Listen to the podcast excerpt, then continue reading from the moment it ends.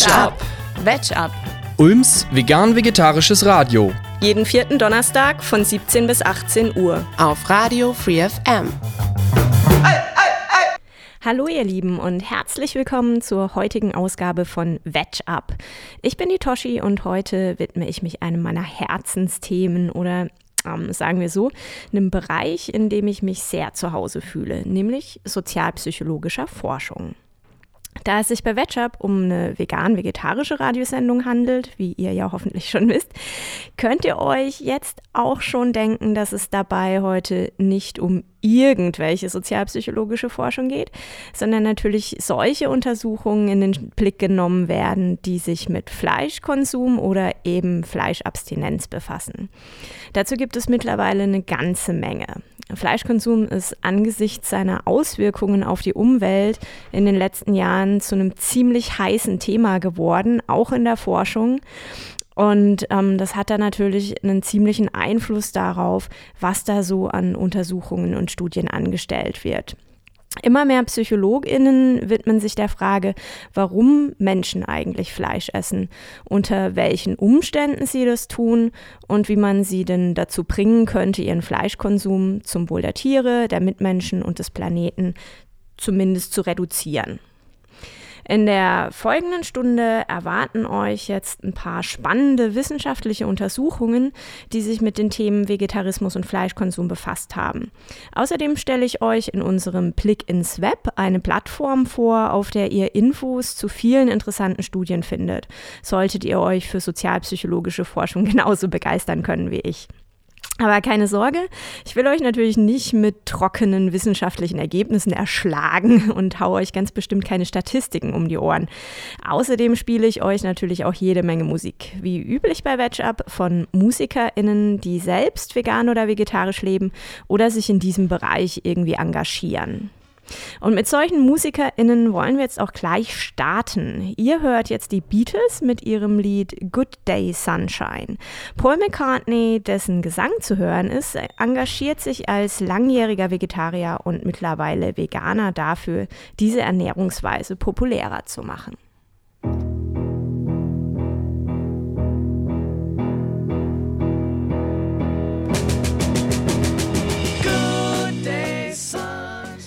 So, nach den Beatles mit Good Day Sunshine starten wir jetzt so richtig ins Thema. Zum Einstieg in das breite Forschungsfeld Vegetarismus und Fleischkonsum habe ich euch nochmal eine Studie rausgekramt, die wir bei VegUp schon vor langer Zeit vorgestellt haben, als wir uns in einer Sendung mit den Gründen beschäftigt haben, die Menschen dazu bringen, ihre Ernährungsweise auf vegetarisch umzustellen. Warum sagen Menschen, die ihr Leben lang regelmäßig Tiere gegessen haben, an einem bestimmten Punkt Nein, danke? Dieser Frage sind PsychologInnen der Universität Jena in Zusammenarbeit mit dem Vegetarierbund, mittlerweile ProVeg, bereits 2007 nachgegangen und haben etwa 2500 deutschsprachige VegetarierInnen befragt. Leider sind die Ergebnisse der Umfrage mittlerweile nicht mehr im Internet verfügbar, aber hier bekommt ihr nochmal eine Zusammenfassung der wichtigsten Ergebnisse. Warum verzichten immer mehr Menschen auf Fleisch? Es gibt zahlreiche Gründe, das zu tun und genaue Angaben darüber zu machen, wie viele Leute ihre Entscheidung aus moralischen Gründen treffen, bei wie vielen es um die Gesundheit geht und wer vielleicht doch nur einem Trend hinterherläuft, ist natürlich unmöglich. Es gibt keine repräsentativen Umfragen unter deutschen Vegetariern, aus denen man solches Wissen beziehen könnte. Was es jedoch gibt, sind Daten der Universität Jena, die 2007 über 2500 deutschsprachige Vegetarier im Alter zwischen 10 und 91 Jahren befragt hat. Gefragt wurden die Teilnehmer beispielsweise, was bei ihnen den Vegetarismus ausgelöst hat, und hier wurden an erster Stelle die Zustände in der Massentierhaltung genannt. Eine ganze Menge gab jedoch auch an, von anderen beeinflusst worden zu sein und durch Freunde oder Familie zum Vegetarismus gefunden zu haben. Sowohl Männer als auch Frauen nannten als wichtigsten Grund für eine vegetarische Lebensweise, dass das Essen von Fleisch bedeutet, dass man Tiere töten muss. Moralische Erwägungen spielen ganz klar bei den meisten die wichtigste Rolle. Nur 20 Prozent der Befragten gaben an, in erster Linie aus gesundheitlichen Gründen vegetarisch zu leben. kleine Geschlechtsunterschiede gab es dahingehend, dass für Frauen moralische Gründe eine zentralere Rolle spielten als für Männer, während Männern gesundheitliche Gründe wichtiger waren als den Frauen. Nichtsdestotrotz stehen auch bei den Männern die moralischen Aspekte ganz klar im Vordergrund.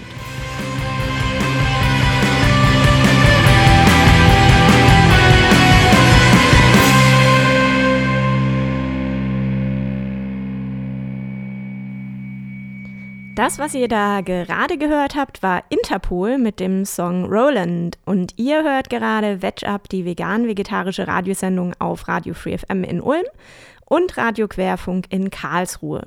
Ich bin die Toshi und beschäftige mich heute, wie auch sonst so gerne in meinem Leben, mit psychologischer Forschung zum Thema Vegetarismus und Fleischkonsum. Ich selber komme aus der Sozialpsychologie. Man könnte da fast sagen, das ist sowas wie eine Schnittstelle zwischen Soziologie und Psychologie. Dabei steht das Erleben und Verhalten von Menschen unter dem Einfluss gesellschaftlicher Faktoren im Vordergrund. Und damit ist auch unsere Ernährungsweise durchaus ein sozialpsychologisches Thema, denn Ernährung ist ein Verhalten, das ganz klar gesellschaftlich beeinflusst wird. Denkt nur mal an die ganzen Ernährungstrends, die es heutzutage gibt und wie sie eben auch das Kaufverhalten von Menschen und deren Wahrnehmung bestimmter Produkte beeinflussen. Wie zum Beispiel ein Billigburger oder ein Quinoa-Salat bewertet wird, hängt ja ganz stark vom sozialen Milieu von der Person ab.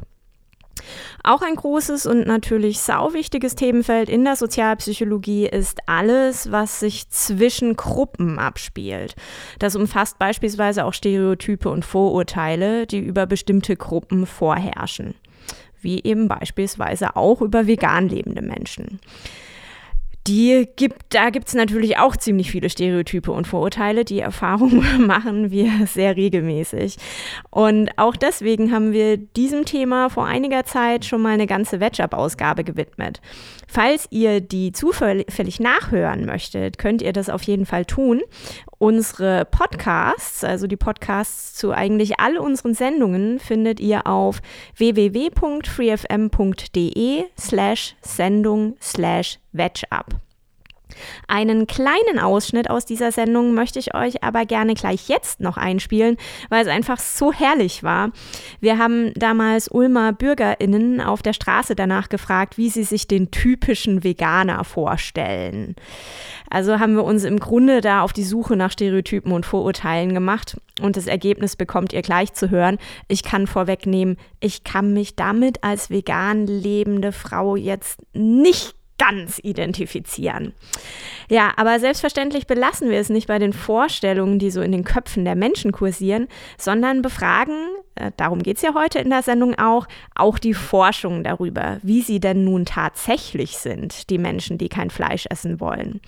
Hier also ein kleiner Rückblick mal, beziehungsweise vielleicht eher ein Rückhören, wir sind ja im Radio, in unsere Wetchup-Ausgabe zu Stereotypen und Vorurteilen. Der aus. Der ist Salat, ist blass, schlank. So in der Richtung. Ökoschuhe und so, Sandalen, arbeitet im Garten oder so. Macht selber Gemüse. Ich, die meisten Veganer, die ich kenne, auch Kumpels zu mir, sind alle erstens richtig dünn. Reden die ganze Zeit über. Leichten Hippie-Touch. Und ja, ist ja für mich jetzt ein Veganer. Veganer sind typischerweise dünn. Ähm, ja, sonst keine Auffälligkeiten zu anderen Leuten. Ähm, ich habe grundsätzlich keine Vorurteile gegen Menschen, sodass ich mir jetzt eigentlich niemanden genau spezifisch darunter vorstelle. Ich stelle mir allerdings unter einem Veganer vor, dass er zumindest Kleidung hat, die äh, seinem Motto entspricht. Das heißt zum Beispiel Hanf. Alles biologisch angebaut, wo keine Tiere leiden mussten, also keine Lederklamotten, keine schicken von der Ernährung, naja, ich würde sagen eher schlank wahrscheinlich, weil er ja nur Nüsse und äh, Früchte isst. Mehr, mehr sollte er nicht essen. Ja, ansonsten keine Vorurteile. Der typische Veganer. Jung, sportlich und immer irgendwas mit Gemüse dabei in der Feschbarbox. Sehr kritischer Mensch, ähm, der viel nachdenkt, viel liest und nicht alles ungefragt übernimmt. Also mm, ein bisschen wie ein Hippie, aber nicht so ein, also wie sieht der aus? Also er achtet schon als viele Naturprodukte, hätte ich gesagt. eher Gelbtone in der Kleidung. Gelb und Grün. ähm, der hat einen Bart in der Regel, wenn es ein Typ ist. So ein Hipster. Ja, er isst nichts Tierisches und äh, ist dadurch vielleicht sehr schlank. Also missionarisch sind die bisschen.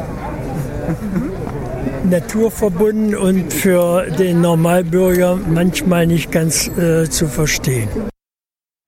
Lustig ist ja, dass quasi alle Befragten zu denken scheinen, dass VeganerInnen automatisch dünn sein müssen. Schön wär's. Ja, wenn man sich hier so im Studio umguckt, könnte man behaupten, dieses Stereotyp ist eindeutig widerlegt. Aber das ist ja eigentlich auch gut so, denn immerhin zeigt es, dass wir doch deutlich mehr zu essen kriegen als Nüsse und Früchte, wie auch behauptet wurde. Noch mehr Fakten kriegt ihr jetzt in unserem kleinen Forschungsbericht, der sich allerdings in erster Linie auf VegetarierInnen bezieht, weil es zu VeganerInnen einfach noch nicht so viel Forschung gibt.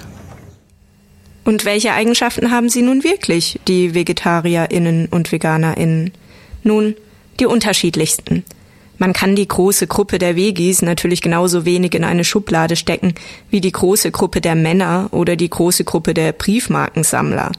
Es gibt dünne Vegis und dicke Vegis, zurückhaltende und moralisierende, Vegis in Birkenstock und solche mit High Heels. Nichtsdestotrotz kann man natürlich Aussagen darüber machen, wie VegetarierInnen im Vergleich zur Gesamtbevölkerung eher sind oder aber weniger. Klar machen sie sich im Durchschnitt mehr Gedanken über Tierrechte als der fleischessende Otto Normal. Und so gibt es ein paar Eigenschaften, die auf VegetarierInnen immer im Durchschnitt betrachtet mehr oder weniger zutreffen als auf MischköstlerInnen. Im Folgenden berufen wir uns auf einen umfangreichen Überblicksartikel, den der Psychologe Matthew Ruby veröffentlicht hat, der nicht nur in den USA, sondern auch in Hamburg viel zu Vegetarismus geforscht hat und in seinem Artikel Forschungsergebnisse der letzten Jahrzehnte zusammenfasst. Zunächst lässt sich feststellen, dass die meisten Vegetarier Vegetarierinnen sind. Tatsächlich verzichten in westlichen Kulturen viel mehr Frauen auf Fleisch als Männer. Zudem verfügen Vegis im Durchschnitt über eine höhere Intelligenz, eine höhere Bildung und ein höheres Einkommen als Menschen, die Fleisch essen. Wer die Kompetenzen mitbringt, sich stark mit gesellschaftlichen, politischen und moralethischen Zusammenhängen auseinanderzusetzen, tendiert natürlich stärker dazu, sich für einen Fleischverzicht zu entscheiden. Und mit höherer Intelligenz und Bildung geht eben höheres Einkommen einher. Das eher besser verdienende zu Vegetarierinnen werden liegt also keinesfalls daran, dass man viel Geld bräuchte, um diesen Lebensstil zu pflegen. Auch zeigt sich ein recht stabiler Zusammenhang mit politischen Weltanschauungen. Vegetarierinnen sind im Durchschnitt eher liberaler und weniger konservativ orientiert als Fleischessende. Sie tendieren eher als Omnivore dazu, gleiche Chancen für alle und soziale Gerechtigkeit zu befürworten – Außerdem sind sie eher gegen Hierarchien und Autoritäten eingestellt. Gewalt lehnen sie tendenziell stärker ab, beispielsweise in Form des Jagdsports oder der Todesstrafe. Und sie sind insgesamt umweltbewusster und altruistischer als ihre fleischessenden Mitbürgerinnen. Sie zeigen auch mehr Empathie, nicht nur gegenüber Tieren, sondern auch gegenüber Menschen. Was die Zufriedenheit anbelangt, weisen Studienergebnisse darauf hin, dass vegetarisch und vegan lebende Menschen im Durchschnitt etwas glücklicher sind als Fleischessende. Insbesondere berichten VegetarierInnen, dass sie durch den Verzicht auf Fleisch an Lebensqualität dazugewonnen haben. Hier muss man allerdings berücksichtigen, dass das natürlich sehr subjektive Interpretationen sind und dass die Tatsache, dass Vegis eher gute Laune haben, nicht zwangsläufig darauf zurückzuführen ist, dass sie auf tierische Produkte verzichten. Scheint also so, als wäre die typische Vegetarierin weiblich, gebildet und eher links. Scheint vom Stereotyp ja gar nicht so weit entfernt zu sein. Nichtsdestotrotz gilt es zu beachten, dass es hier um grobe Durchschnittswerte geht. Ganz klar ist, kein Vegi gleich dem anderen. So, das war ein kleiner Ausschnitt aus unserer Wetchup-Ausgabe zum Thema Stereotype und Vorurteile. Jetzt sind wir hier wieder in der Gegenwart bei der mittlerweile 53. Ausgabe von Wetchup, diesmal zum Thema psychologische Forschung zu Vegetarismus und Fleischkonsum. Ihr habt gerade eine Zusammenfassung der wichtigsten Ergebnisse aus einem Paper von Matthew Ruby gehört. Für den Fall, dass ihr dieses Paper gerne selbst lesen möchtet oder auch andere der hier vorgestellten Studien nachlesen wollt, Auf unserer Homepage findet ihr die Quellen zu den in dieser Sendung vorgestellten Studien. Einfach auf www.freefm.de slash Sendung slash VegUp nachschauen und gegebenenfalls nachlesen damit ihr euch auch versichern könnt, dass das hier alles wissenschaftlich seriös zugeht bei uns. Bevor ich jetzt noch ein Stück weiter auf die Frage eingehe, welche Eigenschaften VegetarierInnen typischerweise auszeichnen, ist es aber mal wieder Zeit für Musik. Ihr hört jetzt The Smiths mit dem Song Handsome Devil.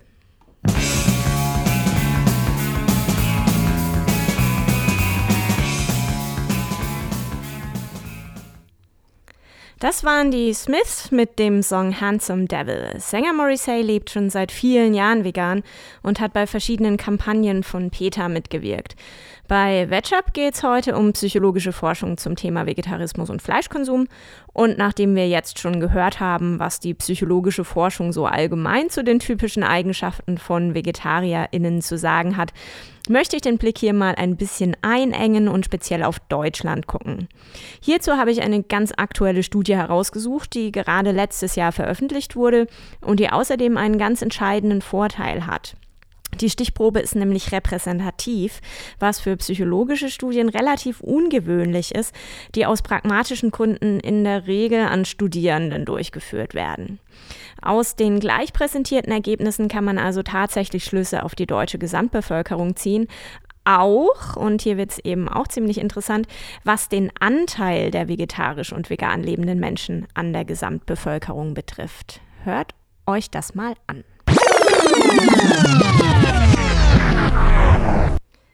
Was einst die absolute Ausnahme bildete, ist heute fast normal. Mittlerweile dürfte jede und jeder Menschen zu den eigenen Bekannten zählen, die dem Fleischkonsum abgeschworen haben. Sei es die vegetarische Kollegin oder der Neffe, der neuerdings vegan lebt. Doch wie viele ausschließlich vegetarisch oder vegan essende Menschen gibt es in Deutschland tatsächlich? Dazu kursieren ganz unterschiedliche Zahlen. ProVeg, die hierzulande größte Interessensvertretung für vegan-vegetarische Menschen,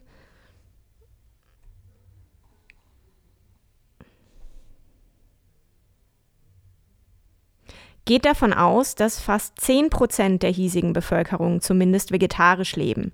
Der Anteil der vegan lebenden Menschen wird auf 1 Prozent geschätzt. Auch bei VegUp wurden diese Zahlen häufig herangezogen. Andere Schätzungen gehen jedoch von deutlich geringeren Zahlen aus. All diesen Untersuchungen ist gemeinsam, dass dabei nicht auf eine für Deutschland repräsentative Stichprobe zurückgegriffen werden konnte.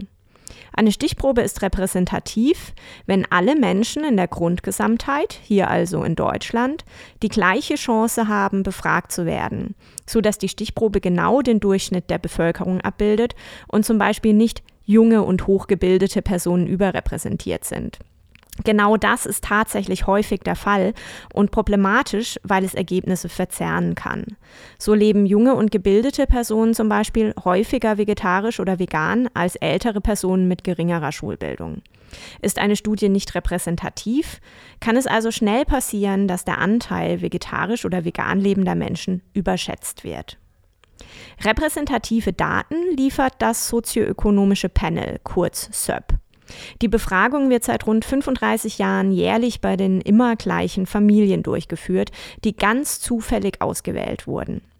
Insgesamt werden rund 30.000 Personen regelmäßig zu den unterschiedlichsten Themen befragt. Im Jahr 2014 fragte man eine repräsentative Teilstichprobe von rund 4.500 Personen, sind sie vegetarisch oder vegan? Überraschenderweise gaben nur 2,74 Prozent der Befragten an, vegetarisch zu leben. Vegan lebten von den 4500 ganze 13 Personen. Das entspricht 0,29 Prozent. Nun gibt es viele Menschen, die zwar im Regelfall vegetarisch oder vegan essen, aber gelegentlich Ausnahmen machen, zum Beispiel bei Familienfesten, Restaurantbesuchen oder wenn Lebensmittel gerettet wurden. Es ist denkbar, dass solche Leute sich eher nicht als vegan oder vegetarisch klassifizieren, obwohl sich ihr Essverhalten eindeutig von dem des Otto-Normalfleischessers unterscheidet.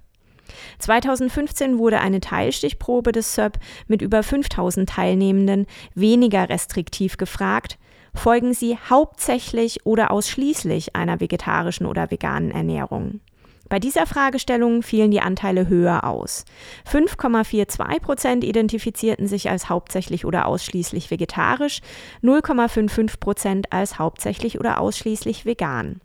An die Schätzungen von Provetsch reichen auch diese Zahlen noch nicht heran. Es ist allerdings davon auszugehen, dass die Anteile in den letzten vier Jahren noch etwas gestiegen sind. Tamara Pfeiler und Boris Eckloff von der Universität Mainz nutzten die Daten des SÖP auch, um herauszufinden, welche Eigenschaften deutsche Vegis auszeichnen. Dazu warfen sie der geringen Veganerinnenquote wegen vegan und vegetarisch lebende Menschen in einen Topf und verglichen sie mit allen anderen. Dabei zeigte sich, dass sich typische Muster aus anderen Ländern auch in Deutschland finden lassen. Die meisten Vegis sind weiblich, im Durchschnitt jünger und gebildeter als Fleischessende. Sie zeichnen sich durch ein höheres Maß an Offenheit aus und danach gefragt, ob sie sich als politisch links oder rechts einstufen, tendieren sie deutlicher zur linken Seite. Auch zeigen sie ein höheres politisches Interesse als die durchschnittliche Fleischesserin. Interessant ist, dass sie auch ihren Gesundheitszustand positiver einschätzen. Das lässt sich allerdings leicht erklären. Da die Vegis im Durchschnitt jünger und besser gebildet sind als die Fleischessenden, überrascht der bessere Gesundheitszustand nicht und ist nicht zwangsläufig auf die Ernährungsgewohnheiten zurückzuführen.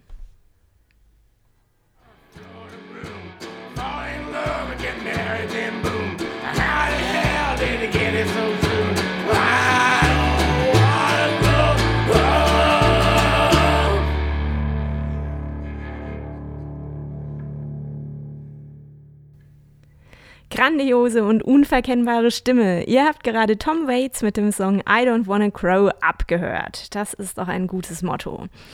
Eine letzte Studie möchte ich heute noch vorstellen. Genauer gesagt sind es sogar mehrere Studien. Und nachdem wir bislang eher die VegetarierInnen und VeganerInnen in den Blick genommen haben, wurden dort nur fleischessende Personen untersucht. Eine norwegische Forschungsgruppe ist der Frage nachgegangen, unter welchen Umständen Menschen gerne oder aber nicht so gerne Fleisch essen und hat dabei gezeigt, was wir ja schon lange vermuten. Fleischkonsum wird problematisch, wenn es nicht mehr gelingt zu verdrängen, dass das Essen mal ein Tier war.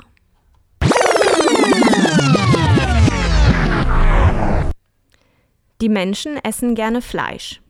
Hierzulande liegt der Durchschnittskonsum bei 60 Kilogramm pro Jahr. Was die Menschen dagegen nicht so gerne essen, sind tote Tiere.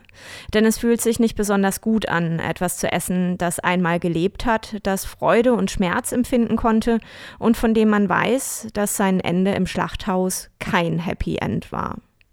Der Widerspruch ist offensichtlich und wird in der Psychologie als das Fleischparadox bezeichnet. Menschen lieben Tiere und essen sie trotzdem. Es gibt viele Strategien, um diesen Widerspruch aufzulösen. Die konsequenteste wäre es, seine Essgewohnheiten zu ändern und sich der stetig wachsenden Zahl der vegetarisch und vegan lebenden Menschen anzuschließen. Einfacher scheint es jedoch zu verdrängen, dass das, was da auf dem Teller liegt, einmal ein Lebewesen war. Die Fleischindustrie in westlichen Ländern macht uns das sehr leicht, denn den Produkten, die man an Fleischtheken und Kühlregalen erhält, sieht man das Tier nicht mehr an. Wie wäre es also, wenn man das Tier auf dem Teller noch deutlich als Tier erkennen könnte? Hätten wir dann weniger Lust darauf, es zu essen? Eine norwegische Forschungsgruppe um Jonas Kunst ging dieser Frage nach. Sie vermutete, dass wenig verarbeitetes im Vergleich zu stärker verarbeitetem Fleisch über zwei Wege die Bereitschaft reduziert, es zu essen. Zum einen sollte die stärkere Assoziation mit dem Tier zur Empathie mit diesem führen. Zum anderen sollte der Ekel steigen, der im Grunde ein evolutionäres Überbleibsel ist, das uns daran hindern soll, potenziell Verdorbenes zu essen. In der Tat konnten die ForscherInnen in mehreren Studien zeigen, dass beispielsweise solche Versuchspersonen mehr Empathie und Ekel empfinden, die ein Bild von einem Schweinebraten inklusive Schweinekopf gezeigt bekommen, als solche Teilnehmenden, für die der Schweinekopf von dem Bild wegretuschiert wurde. Empathie und Ekel wiederum führten zu einer geringeren Bereitschaft, den Schweinebraten zu essen. Gleichzeitig steigerten sie die Bereitschaft, sich für eine vegetarische Alternative zu entscheiden. Was aber, wenn man den Anblick von Schweine und anderen Tierköpfen gewohnt ist, weil man beispielsweise in Südamerika oder Asien lebt, wo es einfach normal ist, dass Tiere in aller Öffentlichkeit auf Märkten geschlachtet und im Ganzen dargeboten werden? Um dieser Frage nachzugehen, führte die Forschungsgruppe die Schweinebratenstudien noch einmal in Ecuador durch und verglich die Ergebnisse mit denen einer US-amerikanischen Stichprobe. Dabei zeigte sich, dass der Anblick des Schweinekopfs auch bei ecuadorianischen Versuchspersonen zur Empathie, Ekel und dadurch einer größeren Bereitschaft führte, sich für eine vegetarische Alternative zum Schweinebraten zu entscheiden. Diese Effekte waren aber deutlich geringer als bei den US-amerikanischen Teilnehmenden. Zudem ließen sich die EcuadorianerInnen von Empathie und Ekel nicht vollständig die Lust am Fleisch verderben. Ihre Bereitschaft, das Schwein zu essen, war nicht signifikant geringer als in der Versuchsgruppe ohne Kopf. Anders als in Südamerika wollen wir im Westen lieber nicht essen, was wir noch als Tier wahrnehmen. Heißt das nun, dass Tierschutzorganisationen gut daran tun, uns mit Bildern aus Massentierhaltung und Schlachthäusern zu konfrontieren, die uns den Ursprung von Fleisch vor Augen führen? Ja, sehr spannende Befunde, wie ich finde, und psychologisch einfach total interessant. Tatsächlich scheinen die meisten Menschen halt eigentlich gar keine Tiere essen zu wollen. Und gleichzeitig tun sie es doch mit voller Überzeugung. Das ist schon paradox. Ja, das Fleischparadox eben. Der Beitrag von eben ist in etwas geänderter Form übrigens auch auf einer sozialpsychologischen Internetplattform erschienen, nämlich Forschung erleben. Diese Seite werde ich euch gleich in unserem Blick ins Web vorstellen. Vorher hören wir uns aber noch ein bisschen Musik an, nämlich Alkaline Trio mit dem Lied 100 Stories.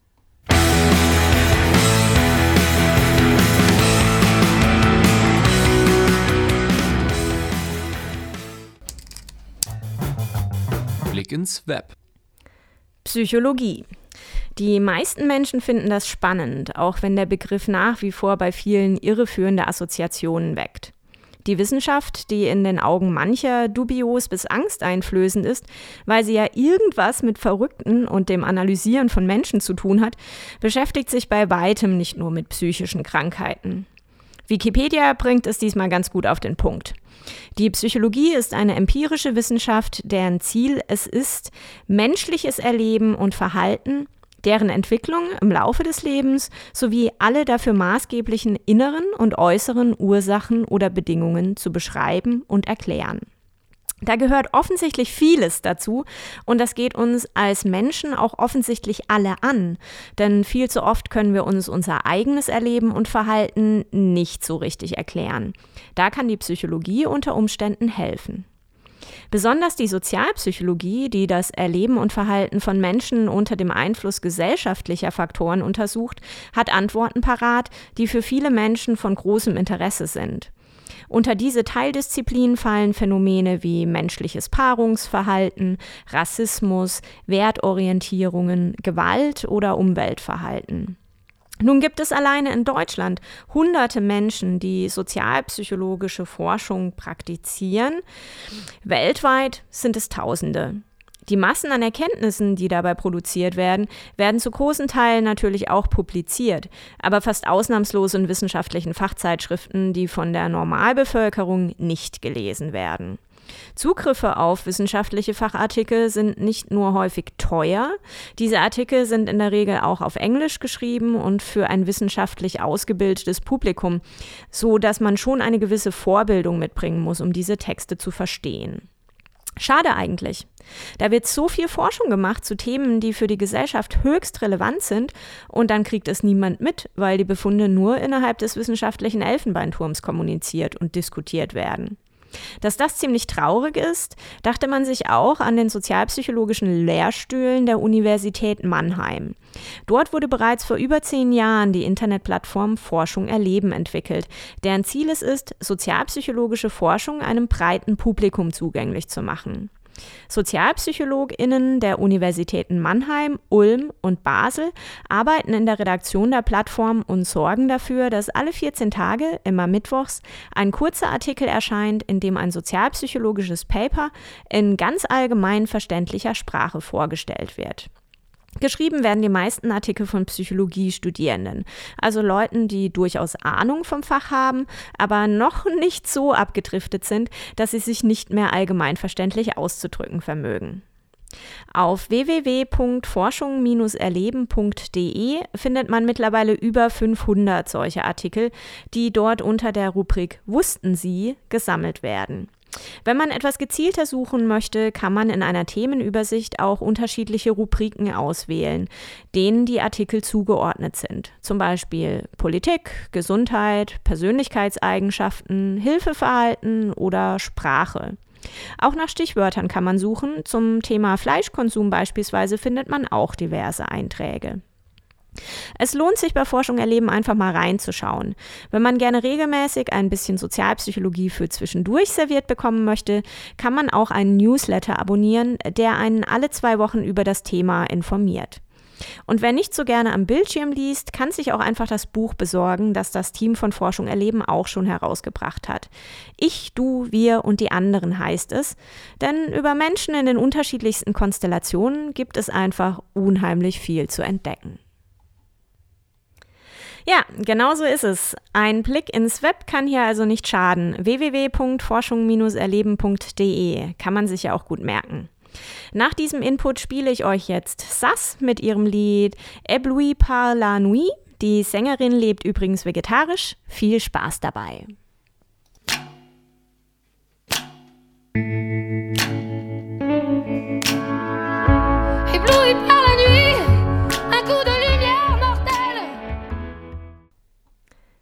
Again.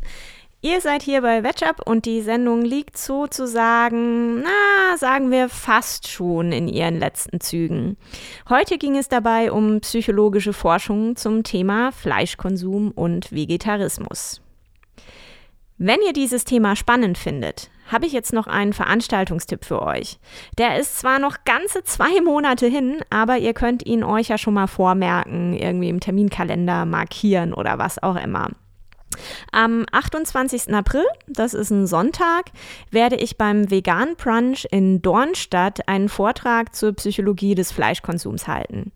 Dieser Vegan Brunch findet seit Anfang dieses Jahres einmal im Monat statt und wird von Arriva organisiert. Los geht's immer um 11 Uhr im Jahnweg 5.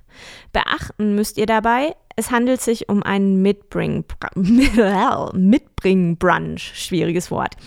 Das heißt, alle, die kommen, bringen ein veganes Gericht fürs Buffet mit.